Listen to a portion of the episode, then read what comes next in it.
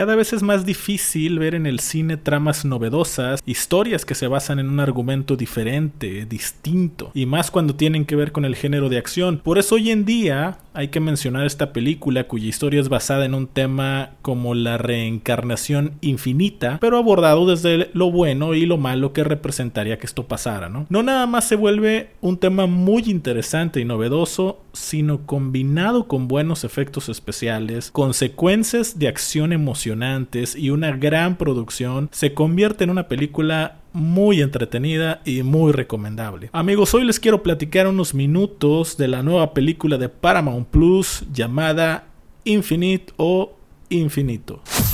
Ahora platiquemos de lo mejor de las series, películas, libros, anime y videojuegos. Solo aquí en The Geek Man Theory con Rodrigo Tello. Comenzamos.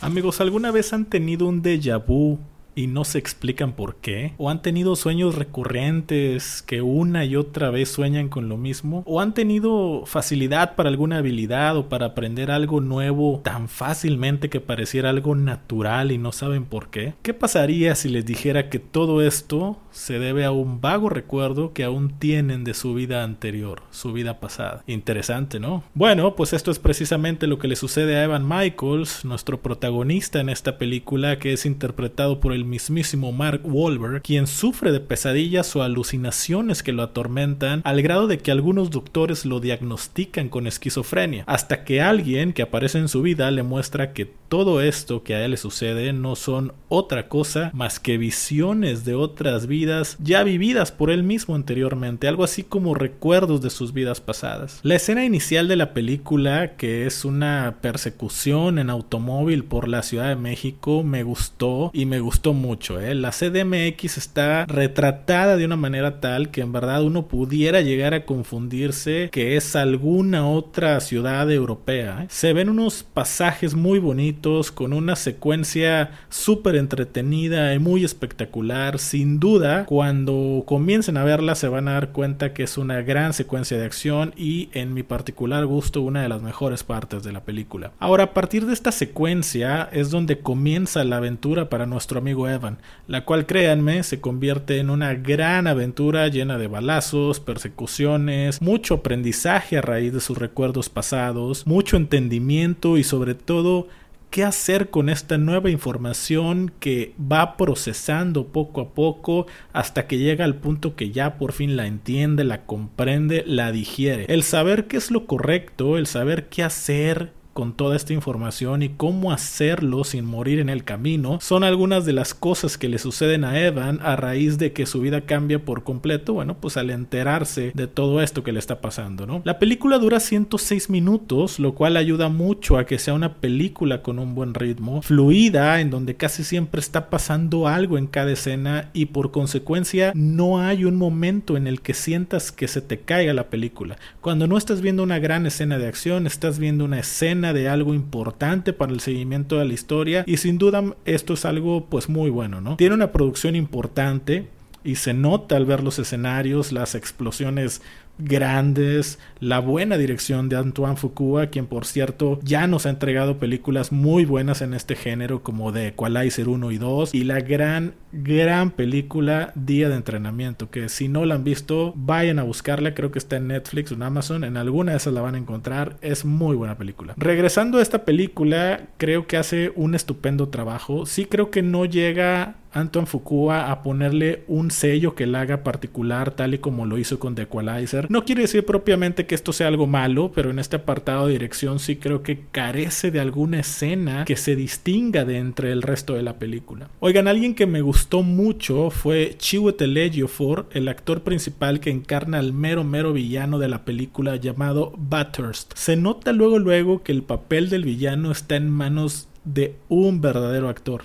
En ningún momento se vuelve alguien caricaturesco, en ningún momento es un villano sobreactuado, tampoco es un villano que te pasa de X o de gris, por el contrario, es bastante convincente, se nota la enorme calidad que tiene como actor, toda su experiencia, inclusive creo que Chutel es quien se termina llevando la película en el tema actoral porque bueno, Mark, Mark Wahlberg, pues siendo honesto, nunca ha sido un gran actor, aunque sabemos que para el género de acción, pues cumple, a secas, pero cumple. Y pues todo esto ayuda a que Chiwetel cargue aún más con el peso de la película y brille más de lo que esperamos. Siento que esta trama honestamente da para mucho más. Después de terminar de ver esta película me quedé con la sensación de que si saben manejar la historia, esta se podría volver en una franquicia de varias películas. O sea, imagínense lo que en un mundo de ciencia ficción que se basa en la reencarnación infinita se puede hacer. O sea, se podrían ir al pasado para ver e-, épocas importantes en nuestra historia y hacer películas siguientes en esas épocas. También se podrían ir al futuro para ver reencarnaciones futuras y llenarnos de ciencia ficción pura. No sé, me imagino algo similar a lo que en su momento comenzó a hacer Assassin's Creed en las historias de sus videojuegos que de repente se empezaron a ir a épocas importantes de, de la humanidad, bueno, pues todo esto también lo podrían hacer si lo saben manejar. Creo que la premisa da para mucho y solo hay que esperar a ver qué sucede con ella. Por lo pronto amigos, yo les recomiendo que corran a Paramount Plus y le den play a esta nueva película que muy seguramente van a disfrutar. Sin duda una de las películas que más me han gustado en este verano se llama Free Guy. Y les quiero platicar por qué. Para todos los que amamos el mundo de los videojuegos, visualmente esta película es súper atractiva y entretenida. La cantidad de referencias que tiene a uno de los juegos más populares que existen como Grand Theft Auto es enorme. Y para los que hemos jugado GTA, pues la película no nada más te saca muchas sonrisas, sino que también te emociona al ver tantas y tantas referencias a este juego, desde los NPC, los vehículos, las armas, hasta algunas escenas de acción, si no es que todas las escenas de acción. Pero ojo, porque no son las únicas referencias, entre algunas otras existen también referencias a Mortal Kombat, a John Marston de Red Dead Redemption, a Overwatch con McCree, a Lara Croft con las pistolas que utiliza Molotov Girl, a Bill Murray inclusive en la película Hechizo del Tiempo, en donde también se levanta cada mañana en su cama, como el personaje de Guy. En fin, entre algunas otras referencias que se ven durante toda la película. Ahora bien, dejando a un lado todos estos easter eggs, la gran pregunta es si en verdad la película es buena o no. Voy a tratar de desmenuzarlo un poquito por partes sin darles spoilers importantes. Veamos, Ryan Reynolds pues es un excelente actor para este tipo de películas. Seguramente si lo viéramos en alguna peli dramática, pues la verdad ahí sí no creo que logre dar el kilo, ¿no? Como decimos acá en México. Pero para esta clase de películas de género de acción con comedia, la verdad es que se ve como pez en el agua, ¿no? Tiene el físico por una parte para hacer películas de acción, pero cosa rara, también tiene un rostro que está hecho para la comedia. Tal vez muchos no recuerden, pero él comenzó haciendo comedia en una serie que se llamaba Two Guys and a Girl. O aquí en México le pusieron algo así como Tres para Todos, si mal no recuerdo. Y la verdad es que la comedia se le daba muy bien, muy bien, debido precisamente a los gestos y muecas que hace con una gran facilidad, ¿no? Ahora, volviendo a la película, amigos, la realidad es que aquí también lo hace muy bien, porque aparte de que lucen las escenas de acción, pues por lo mismo que también tiene dotes para la comedia, combinado con un papel como el que como el que interpreta en esta película, ¿no? Que es esta especie de chico amigable y bonachón que un día decide que su vida es demasiado gris y empieza a querer más al punto de convertirse por circunstancias que no les voy a contar en un total badass, un tipo cool y respetado por todo su mundo, mundo que por cierto no es otra cosa más que un simple videojuego y que tristemente, tristemente él no sabe que su vida es parte únicamente de esto y en este tipo de papel la verdad es que Rey Reynolds luce porque queda tanto chistoso como el tipo bonachón, como al mismo tiempo muy cool y muy fregón cuando se convierte en un badass, ¿no? Entonces Reynolds la verdad hace y te ayuda a que tú puedas disfrutar más fácilmente esta película.